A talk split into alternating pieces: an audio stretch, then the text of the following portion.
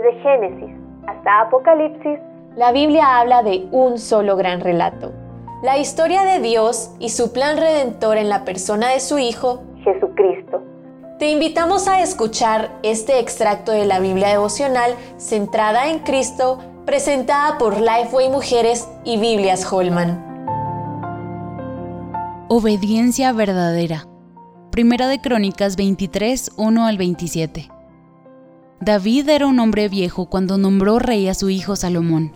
Su idea no era reinar con él o abdicar el trono, sino designarlo como su sucesor.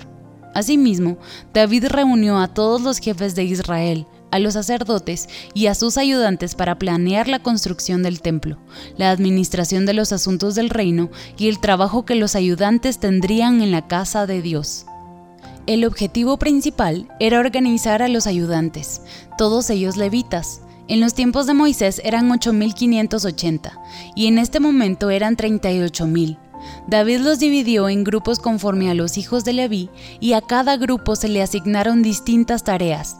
Estos ayudantes quedarían bajo las órdenes de los sacerdotes, que eran descendientes de Aarón.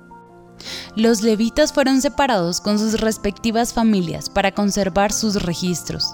Tanto Moisés como Aarón eran parte de la tribu de Leví, pero solo los descendientes de la familia de Aarón fueron designados para el oficio sacerdotal, mientras que los descendientes de Moisés quedaron al mismo nivel que los demás levitas.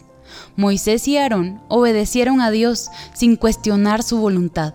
Moisés fue un hombre humilde, que no buscó su propio interés ni alguna distinción para su familia, sino que deseó glorificar al Señor.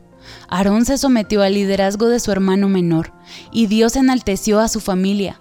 Estos dos hombres son un gran ejemplo para nuestra vida y nos recuerdan el ejemplo humilde de Jesús. Ahora, en Cristo, los creyentes somos sacerdotes los creyentes podemos acercarnos con toda libertad a Dios a través de Jesucristo, nuestro sumo sacerdote. Ya no es necesario un mediador terrenal.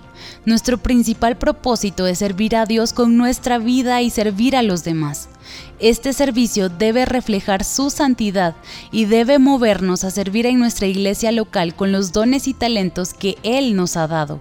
Por lo tanto, al igual que lo ha hecho todo el pueblo de Dios por toda la historia de la salvación, debemos anunciar las virtudes de aquel que nos llamó de las tinieblas a su luz admirable. Para conocer más recursos relacionados a esta gran historia, visita www.centradaencristo.com.